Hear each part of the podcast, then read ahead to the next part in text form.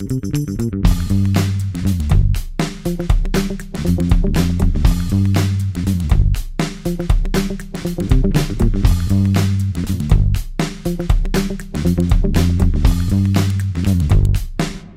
bem-vindos ao Nota 20, programa da Rádio Observador em parceria com a Iniciativa Educação, programa onde a ciência fala com a educação. Olá, professor Nuno Crato. Ora viva. Professor, hoje vamos tratar da questão dos horários das aulas. Um, eles influenciam o desempenho e rendimento escolares. Foi nesse sentido que colocámos uma pergunta a semana passada no Twitter. A pergunta era a seguinte: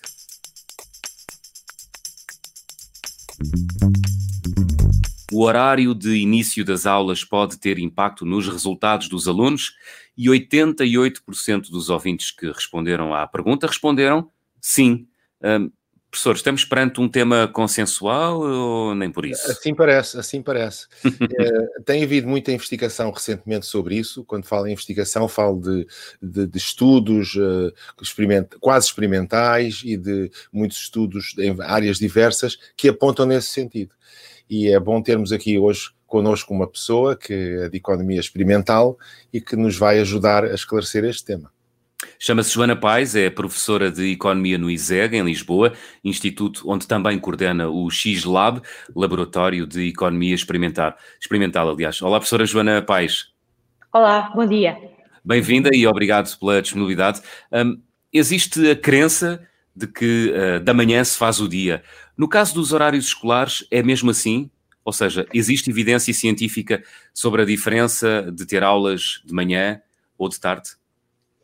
Sim, bom, há várias, há várias questões dentro dessa questão mais abrangente. Uhum. Uh, uma das questões, e um dos estudos, dos tais estudos quase experimentais, uh, e eu já vou explicar, assim, brevemente o que é que são os estudos quase experimentais, mas que fazem parte desta literatura mais recente, uh, aponta para, um, de facto, uma, um resultado que é o de que à medida que o dia escolar avança, uh, os, os, resultados, em, pelo menos em determinadas disciplinas, tendem a ser piores. E, portanto, este estudo faz, analisa dados uh, de, de, notas, nomeadamente em matemática e em inglês, de um conjunto muito grande de alunos, no total são quase 2 milhões de observações, ao longo, observe estes alunos ao longo de um período de 7 anos em Los Angeles, alunos que estão entre o, décimo, o, segundo, o segundo, e o décimo primeiro ano, e um, conclui-se que de facto há um efeito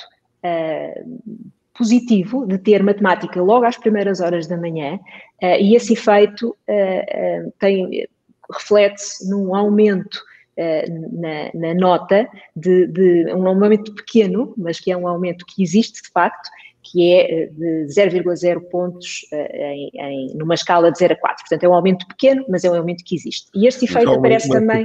Uma interrupção muito rápida. Isso vai contra aquela, aquele sentido comum que às vezes tem, que é tão cedo para estudar matemática. tão cedo, logo de manhã, estudar matemática. Pelos vistos, isso indica que não, que é melhor até de manhã começar com um tema desse, uma disciplina desse género. Sim, é verdade, é verdade. É melhor de manhã e estes efeitos são particularmente uh, uh, grandes no caso da matemática, no caso de inglês menores, mas depois há outra literatura que diz uh, que, não é, que não, não é contraditória, mas que compara uma hora de início do dia escolar muito cedo, por volta das sete, sete e meia, com uh, uma hora de início por volta das oito, oito e meia.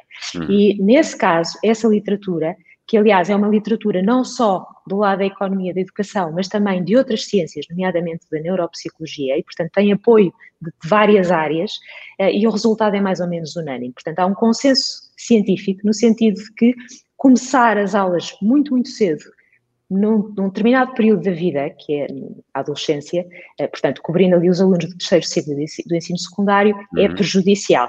E, portanto, Há, há, isto tem a ver, é? nós achamos que os, uh, que os adolescentes têm má reputação porque precisam dormir muito, porque se deitam tarde, porque acordam tarde, mas de facto há uma razão biológica para que, para que isto aconteça.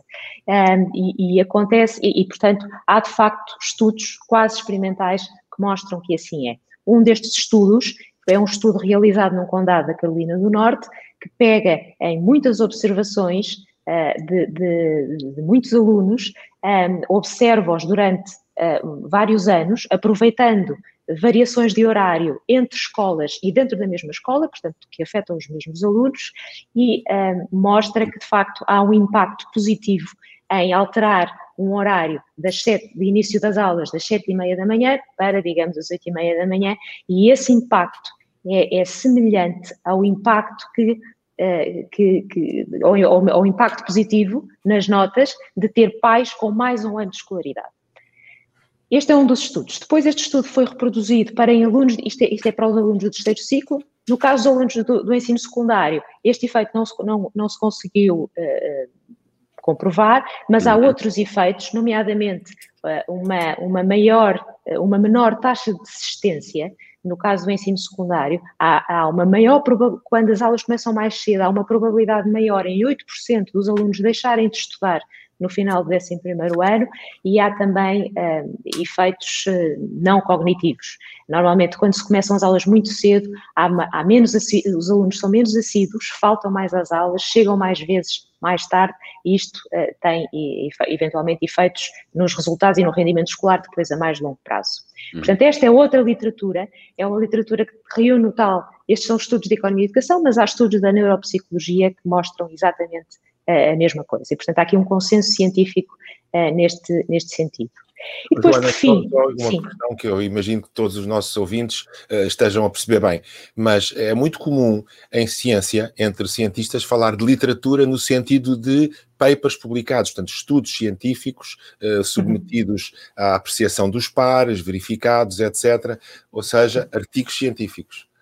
Exatamente, são artigos científicos. Estamos a falar de literatura do Essa de Queiroz, que também já falava das aulas, ou o que seja. Não, de todo, que recolhem observações, uh, centenas de milhares, em alguns casos mais de um milhão de observações, e retiram estas conclusões de todas essas observações. E mais do que isso, não são. Há um primeiro conjunto de estudos que são estudos não experimentais, que passam pela observação destas variáveis em contexto natural, portanto, um, os, um, o que se fazia era olhar para alunos, para notas de alunos que estão sujeitos a diferentes horários e fazer ali uma relação entre as notas e esses horários. Claro que neste caso, estes, estes efeitos apenas propõem uma relação, mas não, não provam causalidade, não mostram que uh, um horário uh, mais tardio poderá uhum. eventualmente ter um impacto positivo nas notas. Uh, o que se faz hoje são estudos, ou, ou quando assim é, ou seja, para já, uh, o outro, o outro deixem-me só explicar o que é que é o outro extremo. Estes são os tais estudos não experimentais. Os estudos experimentais são uh, aquilo que, nós, que, os, que, os, investigadores gostariam de poder fazer em todas as circunstâncias. Eu sou suspeita porque sou coordenadora de um laboratório de economia experimental, mas é aquilo que todos gostariam de fazer e esses estudos são aqueles que permitem provar a relação de causalidade, porque controlam completamente o ambiente, manipulam apenas a variável, neste caso seria o horário, e depois observariam as, as, as, consequências de alterar o horário e conseguiríamos aí provar uma relação de causalidade. Ou seja, aleatoriamente, aleatoriamente escolher-se os alunos e diziam-se tu vais para ali, tu começas às 5, tu começas às 6, tu começas às Exatamente. 8, etc. Sim. Não é? De uma forma Exatamente. aleatória. Mas isso, não, é não, foi feito, professora Joana, não. mas isso não, isso não foi feito nos testes que acabou de... Não, no, no, não. Aliás, não foi no... feito porque eu acho que não agradaria aos pais e os, claro. e os decisores de política de facto, não, não, não, claro. não nos permitem fazer essas coisas, embora claro. muito gostássemos de poder fazer. Mas. Deixa-me só, deixa só fazer... recapitular um bocadinho para, para, para os nossos ouvintes também perceberem. Portanto, começar as aulas de manhã, sim, uh, tem impactos uh, positivos. Uh, no caso dos adolescentes, muito cedo, não. Exatamente, exatamente, hum. exatamente. Uh, depois há ainda, já agora, um outro estudo que eu gostava de mencionar que compara ter, uh, uh, compara ter aulas só no período da manhã e só no período da tarde, em, em determinados casos, e este é um estudo que foi feito para, num, num país do leste europeu, uhum. em que por uma questão de restrição de recursos, em particular recursos humanos, dividiram o dia escolar em dois turnos, um turno da manhã e um turno da tarde. E, mas naquele caso, portanto, isto, isto para os alunos do terceiro ciclo e do ensino secundário, eh, eles foram alternando estes horários mensalmente, portanto, mês sim, mês não, os alunos tinham aulas de manhã. Uh, e, e, portanto, no mês sim tinham aulas de manhã, no mês não tinham aulas à tarde, e isto havia uma alternância que era mensal. E, portanto, é um estudo realizado uh, com um universo de 260 mil, uh, mil alunos. alunos. Sim, uhum. todos estes estudos têm, têm amostras muito, muito grandes, não é? E, e, e tem que ser para termos resultados uh, válidos. Um, então, ao fazer este estudo, aquilo que eles comprovam é que os resultados são um bocadinho piores para o turno da tarde. Mas, embora este efeito exista, Uh, o, que acontece é que, na verdade, é um efeito pequeno e, portanto, uh, a conclusão é de que, uh, eventualmente, por uma questão de restrição de recursos, se tiver que ser feita esta divisão em turnos, esta divisão é perfeitamente, pode fazer-se, porque de facto a, penalização, embora exista essa penalização para os alunos do turno da tarde, essa penalização é pequena. Portanto, assim, em jeito de conclusão, ter aulas durante um dia escolar ter disciplinas como a matemática logo às primeiras horas do dia escolar é benéfico, aumenta um bocadinho uh, uh, o desempenho escolar, uh, mas no caso dos adolescentes, convém que o dia escolar não comece muito, muito cedo, um, por causa desta questão do, do relógio biológico que se altera no período da adolescência, e quando comparamos um, um, um, turno da tarde com um turno da manhã, o turno da tarde tem desempenhos ligeiramente piores, mas, uhum. uh, enfim, são, esse é um efeito negativo muito de reduzida dimensão. E, já para concluir, não é? Portanto, falei dos estudos não experimentais, dos estudos experimentais, que é aquilo que todos gostaríamos de fazer, mas estes são todos estudos quase experimentais, que não sendo experimentais, tentam aproximar-se o mais possível destes, destes estudos experimentais, controlando da forma possível uh, uh, para estabelecer a tal relação de causalidade. Portanto, neste caso, de todos estes estudos, aquilo que se faz é seguir os mesmos alunos que, por acaso, são expostos a diferentes horários um, ao longo do tempo e, e, numa escala muito grande e, eventualmente, em alguns casos, comparando com alunos que têm sempre o mesmo horário e, portanto, uhum. daqui conseguem estabelecer-se Uh, estamos, a falar, estamos a falar de intervalos de tempo uh, de quantos anos uh, nestes estudos? Cerca de, depende um bocadinho, mas de cerca de sete anos. E, portanto, são muitas observações e muitos alunos que estão aqui envolvidos que nos permite, com alguma confiança, tirar estas, estas conclusões. E para isso é necessário também que haja instrumentos de medida, não é? Portanto, não eh, Sim. deve haver instrumentos de medida. Há nos diversos estudos diferentes instrumentos de medida. Em alguns casos há instrumentos standardizados, são a nível uhum. estadual ou a nível do condado, ou que seja nos Estados Unidos, que mostram o que os alunos sabem. Portanto, estou a falar em testes e há também avaliações feitas pelos professores. Uh, deve haver tudo nestes estudos, imagino. Sim, é verdade. Há, há, há, é, eles comparam não só uh, avaliações internas, não é, feitas pelos professores, mas depois também testes centralizados que hum. são uh, levados a cabo pelo, pelo, pelo, Estado, mas que são universais e são comparáveis. Uhum. E, portanto, com, com mais segurança nós podemos tirar estas conclusões. Muito bem, professor. Uh, não sei se quer adicionar mais alguma coisa eu, eu a esta, acho que esta questão. Esta ideia da, dos estudos experimentais, quase experimentais e, e puramente observacionais, acho que isto é uma, uma questão muito interessante e que nós temos vindo uh, ao longo deste programa a falar sempre que vem a, a, propósito. Porque, na realidade, o que, o que a nossa entrevistada hoje está a dizer uh, é que nós gostaríamos todos de fazer experiências, tais como se fazem experiências em laboratório, químicas ou o que seja, mas que uma questão de ética uma questão de respeito e as próprias condições não nos permitem e tentamos fazer um, algo que seja parecido com, com as experiências, ou seja, observar experiências que ocorrem naturalmente por, por razões diversas ou eh, que observar aquilo que é quase como se fosse uma experiência, ou seja, em que não há um efeito de seleção daquilo que é que é, que é estudado. Por exemplo, imaginemos que nós estávamos a comparar notas de alunos ou resultados de alunos em, em colégios que começam mais cedo e colégios que começam mais tarde. Eh, se os colégios particulares começarem mais tarde, estamos aí a introduzir um fator de seleção eh, hum. que não permite tirar conclusões. Portanto, é quase como uma distorção, não é? Uma distorção, exato. Hum. Chama-se a isso mesmo um, um, um enviesamento por seleção e, portanto, é preciso muito cuidado para isto. E a segunda coisa que é necessária é instrumentos que sejam comparáveis, não é? Porque se não houver avaliação, se não souber o que se passa, não é possível uh, tirar conclusões nenhumas. Aparentemente tudo existiu nestes, uh, uh, ou seja, assim foi nestes estudos que a professora Joana Paes acabou de citar. Correto, Joana? Sim, exatamente, exatamente. Todos eles são estudos quase, quase experimentais e, portanto, este, este problema do, do enviesamento de seleção é minimizado.